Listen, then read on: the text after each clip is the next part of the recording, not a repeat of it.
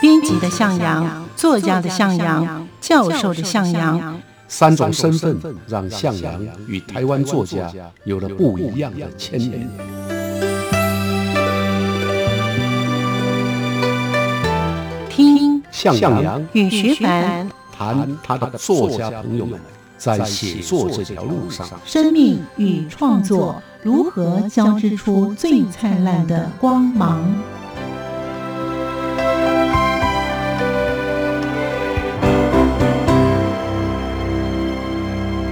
欢迎收听《写作这条路》，我是徐凡。在今天节目当中，作家向阳老师让我们认识这位出生于埔里镇茄东乡的王浩，他是少数一文双栖型的创作人。他喜欢创作文字写作以及绘画创作同步并行，并且喜欢以诗入画，以画写诗，热衷于地方文化运动的译文经营模式。他的文学创作的岁月长达四十多年，他的创作项目分别有现代诗、散文、文学评论、民俗写作以及民间文学的写作等等，并且以文学的声音探索文学的游戏。我们就跟着向阳老师的脚步，一起去认识这位大埔城文化推手王浩。欢迎收听。大埔城文化推手王浩，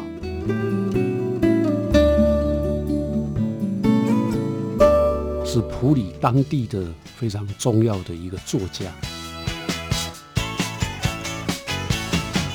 王浩他的一生啊，对普里最大的贡献就是普里的地方文史。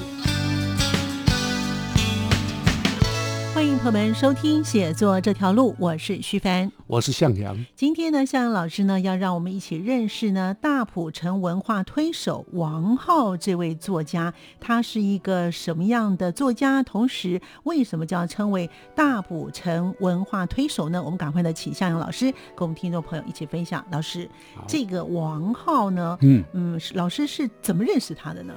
王浩是我文化学院的一个学长。啊，但是在校的时候不认识，后来离开社会，呃，我参加了我们南投县有一个诗社，叫诗脉诗社，是由严尚诗人严尚创办。那当时呢，严尚在草屯，王浩在埔里，王浩也是写诗嘛，所以就参加了。嗯、我们就在这样的机缘下互相认识。他的文化生根都在埔里嘛？对他大学毕业以后呢，就回到埔里啊，在大成国中。教国文，嗯哼，啊，他是一九四六年呢、啊，出生于普里啊，所以是普里当地的非常重要的一个作家啊。他毕业以后回到大成国中教书，一直到去世没有离开过他的故乡。哦从某个角度来讲，他是很幸福的 啊，一个人，他的工作就在家里附近， 嗯，然后一生呢没有再离开过那个工作，这样的人是幸福的。哦，真的吗？是啊，他多历练也比较好嘛。哎，各有好 处啊。有有些人是漂泊的 命啊，那他是扎根的命。他呢，除了写诗以外啊，还擅长作画、画画哦啊，另外还有书法。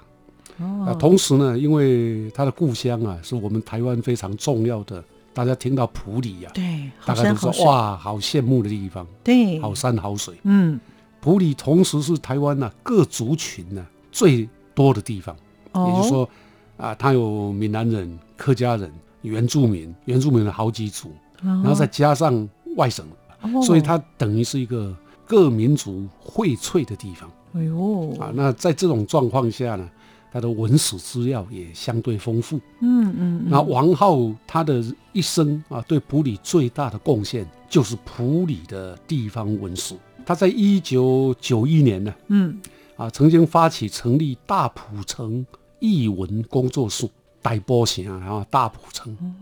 大埔呢，大埔就是普里原来的地名啊，就是古时候的古地名。哦、那一九九五年呢，他又推动了一个嘎当卡。啊，小型文化实验节，嘎当卡就是他的故乡，茄东，哎，茄茄东角。那发行了一个嘎当卡文化小报，又编印了大埔城乡土册本乡土册本嗯啊，所以你看他这样就可以了解，他几乎就是对普里的文史的重建，还有普里的艺文风气跟发展做了很多事情，有了很大的贡献。没错，他就像老师说的，他是呢地方文史工作者哈，是他其实为当地的一些文史工作呢，其实贡献不小哦。没错，那所以呢，就是因为这样子的奉献，所以他在文学的创作上面会比较锐减，对是吗，老师？哎，没错啊，因为他其实大学的时候参加华冈诗社，他是华冈诗社的创办人，那个时候叫年轻诗人，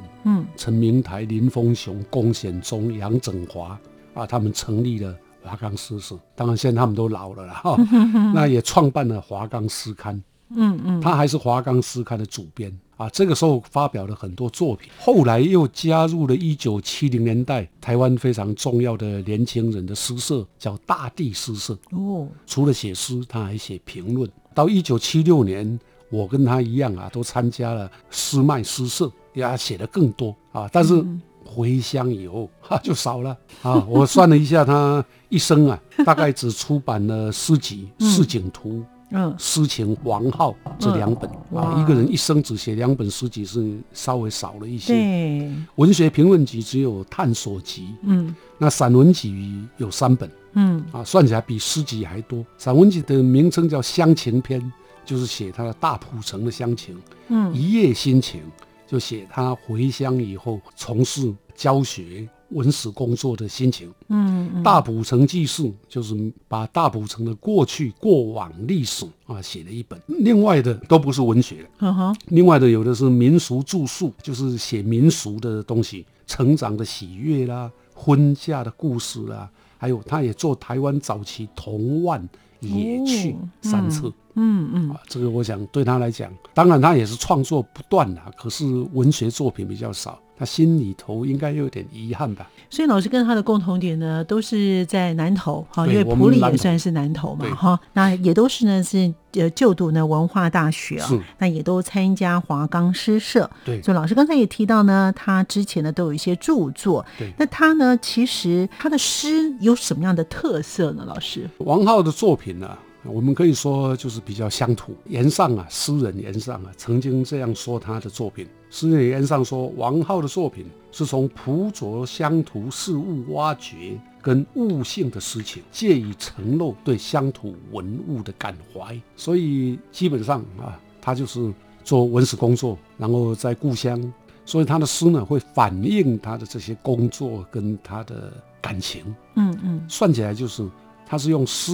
或者文来写他的乡土情怀的一个作家。所以呢，老师呢跟他呢也有一些的共同的一些的记忆哦。那其实呢，他在一九七六年的夏天，那嗯老师呢念大三，啊，嗯所以有一些事情嘛，一九七六年，对，夏天呢、大三那个时候的我呢，啊，因为延上邀请，刚刚有大概提过，加入了诗脉。嗯哼，那我们就成为同仁。那有时候会到，我会从台北回故乡，呃，先在草屯啊，跟王浩啊，啊，还有有岩上啊这些诗人，大家聊天聚会。王浩的个性比较木讷，他是个老实人，老实郎，他通常不讲话，嗯啊，哼通常言辞很少，啊，脸上呢不错，就堆满了一个笑容。那他对我啊，算是他的学弟啊，年又比他年轻啊，所以他对我很好。当时呢，加入的诗人里头，我想乡土味最浓的应该就是王浩， 因为他就住在乡下 嗯啊，嗯那人呢憨厚嗯啊，嗯，笑起来很淳朴，嗯有一种很萌的感觉了。好 老师这个形容的好，很萌哈。是是是，啊，因为那时候都年轻哎嘛，哎，都哈年轻，哎，对，所以呢，他那个时候呢，也有写一些像是诗评，老师刚才有提到啊。对那啊同时呢，他也是个最勤劳的一个，对啊，因为他照道理，如果他年轻的时候写诗评，嗯后来没有中断，一路写下来，他应该可以写台湾诗的历史了。哦，啊，很可惜啊，就是中断了。那他的写的诗评呢，啊，在当时的台湾的诗坛其实很有名嗯哼。啊，像《诗脉季刊》啊，《创刊号》，他就写了读余光中诗集《白夜苦瓜》的评论，嗯很受到余光中的喜爱。第二期发表的是《洛夫诗情初探》啊，罗夫看了也很高兴啊，所以他其实一开头就已经把诗坛的两大健将啊，一个叫余光中，一个叫洛夫啊，嗯啊，他们的诗都评论了。到后来，他又发表了另外两篇，在我来看是更重量的作品。嗯，一篇呢叫做《论诗的乡土性》，第二篇叫《论诗的社会性》。嗯，啊，这个在一九七零年代啊，乡土文学论战爆发之前啊就已经发表。嗯哦，啊，《论乡土性》呢是在一九七七年一月，乡土文学论战爆发呢是在三月到四月啊，所以可见他多么敏锐。他对乡土的看法啊，我觉得也值得。即使我们今天已经进入了二零二一年了，嗯啊，可是也还值得大家了解一下。嗯哼哼，他说现代诗的乡土性的尝试啊，是一种必要。一首真正乡土性的诗，必须是诗的，而且必须是乡土的。在创作的时候，我们可以从诗的立场出发，然后指向乡土。用诗去醒察存在于我们周围的一些乡土事物。另一方面呢，我们也可以从乡土事物出发，从乡土事物当中去找到诗，挖掘诗情。总之，我们一切的努力必须是属于精神上的，我们必须从乡土的题材过渡到乡土的精神。从乡土的表象深入到乡土的本质，嗯，深入到诗的本质这一个层面，那么我们在诗的努力，在乡土的努力才有意义。嗯，啊，我觉得这一篇呢掷地有声。嗯啊，你看，像我刚刚念起来，你也觉得哇，很宏伟的感觉，没错没错啊，那很有力道。嗯，对啊，也因为这样啊，所以我因为那时候我就开始台语诗写作了啊，所以他相当鼓励我写台语诗。嗯哼哼、啊，有一天他还问我，你为什么想用台语写作？对啊，你有没有碰到什么困难？啊哈。那那个时候，我在台湾的一本历史刊呢、啊，还有诗潮都发表过了很多台语诗。嗯，他比较欣赏的是《阿弟爱本包》啊，其实这一首到现在也是 很多人会谈到的。对，另外还有《半报的也这一幅，嗯，另外还有《船丢北也被走丢》。对哦，啊，这几篇呢，啊，其实他的欣赏也是很厉害的啦，因为那是一九七零年代啊，哦五十年前啊，哇，啊，那后来证明啊，像《阿弟爱本包》编成了歌词。歌曲啊，一直传唱到今天。嗯嗯，船丢北也被走丢也是。也是到现在都还有人在唱啊，嗯、所以可见他蛮有眼光的啊，他蛮有眼光的，没错啊。所以他对这个诗啊，或者是论述啊，其实都有他自己的见解跟他自己独到的一面哈。没错。好，那其实呢，他的这个诗作当中呢，也反映了像老师刚才您说的，他有乡土性啊，嗯、有社会性的诗观哦。是是是那他其实呢，乡土十足呢，里面有一些像一些的著作，那这些著作。是不是也可以请老师跟我们听众朋友分享一下？那个时候年轻啊，而且乡土作为我们写作的主要的题材，嗯、用王浩的话来讲，也是乡土精神的一个追求。嗯，那么他自己的作品也是啊，他写了相当多的系列的诗。什么叫系列诗？就是我写，比如说《静物篇》，就用一大堆静物，每一个静物都写一些，这个叫乡土的系列。另外，乡情篇写他回到故乡之后啊的碰到的一些啊人事实地的东西。另外呢，风物志，风物志就跟啊乡土的一些风土民情。另外，像灶啦、灶咖啦这一些风物。那另外，市井图就写市井小民。我们在乡下也一样是一个小社会嘛，小社会里面各种人物，嗯、嗯嗯、啊，他就。每一个人物都帮他写一一个速写，所以这样来看呢、啊，啊，就从事乡土事务、市井小民来写，那里面有他对乡土的爱啊，对社会比较弱势者的关怀。嗯嗯嗯、啊。那我们看他的诗呢，他的诗基本上就是比较写实主义，对，语言非常平顺啊。那诗诗呢，就像他的人一样啊，朴拙而且内敛。嗯哼、啊，很可惜，很可惜，因为后来他就停笔了，哈哈后来就停笔了。嗯,嗯，但是他停笔之后呢，他转到哪里去？他把兴趣跟重心呢、啊、转移到绘画跟书法。哦，啊，以及我们刚刚前面有谈到的普里的民俗的研究啊，普里的地方文化的推广。啊，这使他就成为彻彻底底的大浦城文化的推手。哦，你说你今天如果到普里，嗯你看到在普里的某些地方，你会看到王浩所推动的东西，特别是有些餐厅会有他的字，有些餐厅会有他的画，啊，几乎然后那上面都是他画的或者他写的字。哇哦，所以他虽然没有写诗，没有写散文，但是他把他的力气推播到其他的方面哈，是还是为地方留了一些的文化的历史在里头。将来以后呢，许多人要研究普里的一些的历史文化的话，哎，他贡献倒是真的不少、哦哎，没，错啊，比如说我们到普里去旅行，嗯，游览、走踏、哦啊。那我们去的时候呢，假设我们能够先看一下王浩或者王浩所写的一些作品，嗯，啊，应该就会对那很个地方很清楚了会，有很清楚。嗯，但是比较可惜，他哦 他的作品其实也大概都绝版了。哎，哦，真的、哦，对就像老师刚才讲的，念那个算一算念下来大概也只有七八本嘛，是啊，是啊，是好啊，。对于一个诗人来讲，真的数量真的太少了。对可是呢，他虽然是在一九四六年出生，可是他在一二零一六年的时候就过世了哦对。所以他过世之后呢，老师呢，老师真的是一个非常念旧的人哦，在翻箱倒柜还可以找啊到他 写的信，是吗？老师，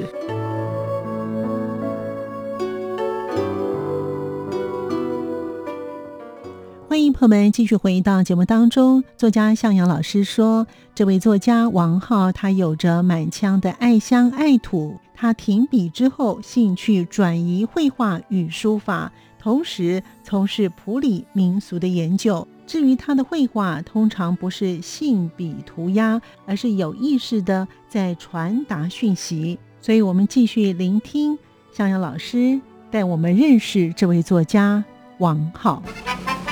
他是用诗或者文来写他的乡土情怀的一个作家。这一系列的作品后来就成为他的散文集，叫做《大浦城记事》。对啊，我跟王浩的渊源就是到呃，我到台北办公，呃、大概编副刊的阶段。那那个阶段呢，王浩因为读我的诗啊，阅读读书的兴趣，嗯嗯 啊，所以有一天呢，就寄了一篇稿子给我。嗯，啊，他呃附了信，他说我把我的一篇文稿《谈你方言诗的语汇》嗯啊哼寄给你，请你查收。然啊，后我写的并不理想啊，嗯请你辅正嗯哼啊。那这篇文章呢，他的意思说，如果我认为值得一刊，就随便处理吧。意思就是希望 看看《智利晚报》也能不能刊呐啊。嗯嗯那他接着跟我说，我还想做以下的研究，嗯一个是谈向阳方言诗中的语调，一个是谈向阳方言诗中的邪跟虐啊，就邪虐。那第三个是向阳方言诗中的歌谣性格，还有戏剧性格。嗯， 哇，诶，任何人接到这样信会很感动啊，对呀因为那要花很多时间。真的啊，他要读完我的诗啊，然后还要再做不同的论文，对一篇论文大概都要写到一万多字以上。哦所以这要花他很多精神，没有稿费 啊，没有报酬哦啊，所以我非常感动。嗯那后来我看到这个信呢，其实也觉得很愧疚啊， 非常愧疚啊，因嗯为为什么呢王浩嗯在这前一年他已经发表过一篇啊，在《文讯》杂志，嗯当然那还好，那是有点稿费的嗯嗯啊，就论我的方言书。嗯这个后来被收到了文学大系的评论卷，可哦见它多重要。后来啊、他又用我刚出版的诗集，台语诗集叫《土地的歌是的》啊，嗯写了我的一篇文章啊。嗯哼所以呢，对我来讲啊，它就是我的知音嗯啊。那个阶段，一九八零年初期啊，台语诗还是被认为是方言诗啊，因为我们也不能叫它台语诗。哼嗯哼啊，所以基本上啊是被比较践踏的。但是王浩啊却肯定这样的书写，那嗯对嗯写作的人来讲，孤独的写作者有了一个知音，那嗯种感觉是跟得奖啊不太一样的，因为那个才重要、嗯对啊。你觉得我并不孤单，有人在鼓励我，我在前面写，有人在后面来帮我啊做解释。嗯啊嗯如果按照王浩原来的计划，他等于就是要把我整个台语诗的各种语汇、语调、邪虐的技法、歌谣的性格、戏剧的性格全部的、分啊析分析，嗯啊，所以这这是很大的计划，真的是一个很大的工程啊，所以我的愧疚感是他寄来的这篇论，哦我当时不太好处理，嗯因为我自己编副刊，我不能放别人批自捧己我的东西哦啊，就说也不能放我自己的作品，哦这是我们编辑伦理呀、啊。哦，所以后来我就帮他想到放到别的地方去，后来到底看在哪里，我现在也没有印象了。哎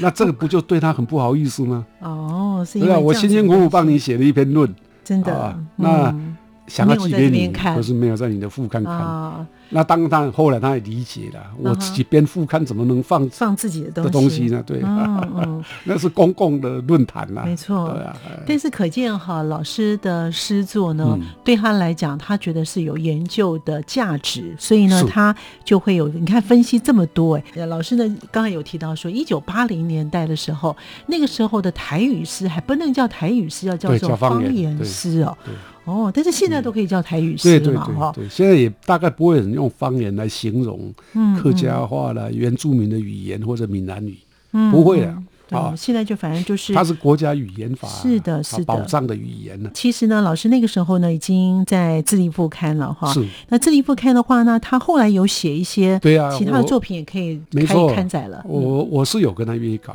啊，嗯我跟他说你住在普里嘛，普里那么漂亮，对呀，那有没有可能写点跟普里有关的散文？嗯嗯，何况他的散文真的写得很好，哦，嗯哼，那他的散文是有特色的啊，因为他在一九八一年呢、嗯曾经那个时候最大的一个文学出版社叫水芙蓉啊，就出版了他的散文集。那他也曾经跟康源合编过台湾的散文选嗯，啊，所以我就跟他邀稿啊，他就寄来了一篇叫《厅堂》厅等啊，哈、嗯我们嗯嗯嗯的闽南语乡下都会有主要的一嗯大些厅家中的厅堂，对对对啊嗯，拜祖先呐、或者干嘛的，对，那也被收到这个散文选里面去嗯嗯啊，所以我立刻就发表了。嗯嗯我再跟他约稿。嗯哼，后来他说，我有没有可能用大浦城记事这个名称，嗯，等于在开专栏呐、啊？啊，我说很好啊，啊，这这样的话，你就可以把普里呀、一篇一篇的嗯写，写出普里的美、普里的人嗯文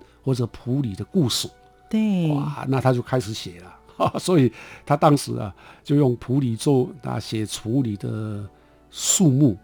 嗯写哦普对里的普里风树物很多， 啊，写普里的人情人物嗯啊，把它写出来嗯嗯嗯啊。有时候呢，我们难免会压稿子啊，比较晚一点才发表啊，他也不会说啊，我要催你啊，赶快发表啊嗯哼嗯啊。不过最后还是写完了啊。那这一系列的作品后来就成为他的散文集，叫做《大浦城记事》，在台嗯北出版。对，啊，你所以看呃蛮高兴的，就是我编副刊最少促成了他啊为普里写了一本散文，嗯，对，这个点其实是蛮好的哈，是因为他把这个在报社写的专栏呢，就集结成册，变成一本书哦。好，那所以因为老师刚才有提到说，他也会画画，对，好嗯对，他也喜欢画画，那他普里也有很多画家哈哈，啊。有一天呢、他跟我说，他想跟画家啊普里一个画家叫梁坤明嗯哼，来合作啊，他写散文，梁坤明呢提供他的版画，嗯，那有没有可能用文图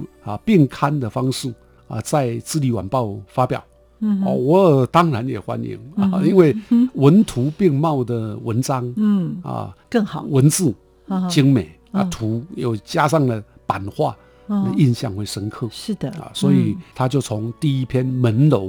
啊开始写起嗯啊，哼延续着大浦城记事还没写完的东西，继续为《智利副刊》公稿。嗯哎嗯，，这很受当时读者的欢迎哦啊。但是也一样啊，都难免会有时候你寄稿子来，我们刚好有一个大气化，对，所以就会延半个月哎啊嗯。他也没有怪我。嗯嗯，那到后来这本书应该有没有出版，我就不太清楚了。，所以呢，其实慢慢的联系，因为老师又换工作了哈 对，老师呢就一九八七就离开对，了。就离开了副刊哦，因为工作性质的关系，就慢慢地比较跟他少接触跟来往了。因为我住台北啊，他住埔里嗯，他要教书，我要上班，报社工作很繁忙，嗯，哦所以我们见面大概就是我回到南投开会，然或者参加文学奖评审，那就会碰到他。嗯哦嗯那碰到他的时候呢，我们两个啊见面，就是谈也谈不了几句话，因为他还是很木讷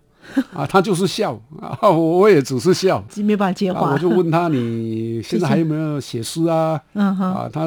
也只是笑着说啊，我还要做很多事啊，所嗯以哼讲究这里暂歇一下。哦， 其实老师刚才有提到说呢，嗯他写了都是第一些的地方的日志啊，其实非常的重要，对于地方来说。那他其实，在台湾早期的《童万的野趣》这本书，他是描述他自己童年的一些故没事。错啊，我们在台湾呢、早年的乡下，尤其是一九五零、六零到七零、八零以后就少了。一九五零到七零，这大概有三十年的时间，台湾的农村呢、还是充满着野趣，嗯，也就是它很自然、啊。那小孩子会有小孩子的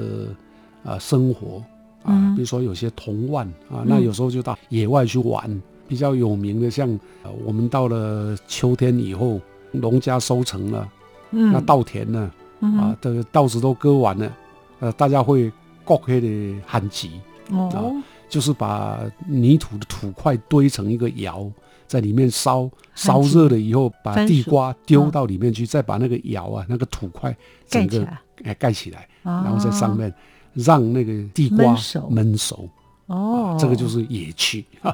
啊，，小孩子就玩这些了啊。哇，现那在要特别花钱去，现在很不可能了啊！现在、哎如果要玩，可能要特别 花钱。啊那出书后呢？哎，他获得了行政院新闻局的图书的金鼎奖哇，啊，所以就不简单的啊，不简单的。哎，嗯啊，还有他还有写儿童乡土剧哦，哎，他也写过一部儿童乡土剧，但是嗯那哼是为了普里的孩童演出的啊。嗯。哎，在两千年的时候，不过我没有看过。他这闽南那语要个怎么念乡土剧叫做《环波归来》啊。啊？欢波贵啊，环波贵呢，大概是写普里啊，因为普里有原住民。啊，那早年呢、汉人呃到普里开发的时候呢，会驱赶原住民，占领人家的土地啊，嗯 所以呃乡下会有很多类似的，把这个所谓环波贵啊，嗯啊，当然就是不好听啦，就是对原住民族来讲是一种比较侮辱的话。不过在那个年代算是正常的，哦那用这个来吓小孩子哦啊，，那他就把那蛮那个有故趣事的啊写出来，嗯啊，他热爱绘画，他在一九九一年是。由民间美术社也帮他出版了。童戏水墨年历变天，哎，其实名字取得还蛮特别的哦。啊，是啊，啊，所以我们可以看呢、王浩从原来写诗，后来写散文，啊，来到这里呢，开始啊画画。那画画的部分呢，他的画也很有拙趣，嗯就是有那种哎朴拙的感觉啊，像小孩子那种感觉。他努力的把台湾的一些儿童戏的，他用水墨去表现出来，也就是刚刚我们讲的童戏童腕啊呢、嗯他把它用表现，然后做成了一幅联历，嗯，就是我们挂的月历啦，每一个月有一张。那另外，他也帮很多出版社啊的书来画插画哦或者插图嗯嗯啊，他还开了几场啊，包括在埔里、南投、台中开过水墨画展。另外，因为他是诗人，他对禅呢、这佛教的禅宗很有兴趣，所以他也画禅，叫禅画展。另外啊、呃他也喜欢写字啊、他的书法呢，他也送过我一幅，用我的诗啊、十行哦啊、用我的书叫做《小站十行》写了一幅啊、哦那他书法很受欢迎。哦，我刚有提到，你到普里，在餐厅的墙壁上，嗯哼在店家的招牌上，还有在广兴纸寮跟普里的图书馆，都可以看到王浩的字跟画哇啊。，所以，假设哦有兴趣去那边的时候，请注意周边的字画啊，很多都是王浩画的。嗯，哇，其实他呢，用他的行动，对然后用不同的方式深耕地方的文化，其实这一点呢，其实真的非常非常不容易哦。而且呢，他是属于那种就是比较喜欢平淡生活，然后默默做很多事情的人哦。对好，所以我们今天呢，在节目当中呢，借由作家向老师呢，让我们认识了这位呢大埔城文化推手的王浩，他把他的生命跟普里呢就结结合合在为一一块了哎体，了。哦对对对对。嗯，好，我们今天对非常谢谢向阳老师，也谢谢听众朋友的收听，我们下次见了，拜拜。好，谢谢大家。感谢您的收听，也谢谢向老师，让我们认识这位大埔城文化推手王浩。我们下次见。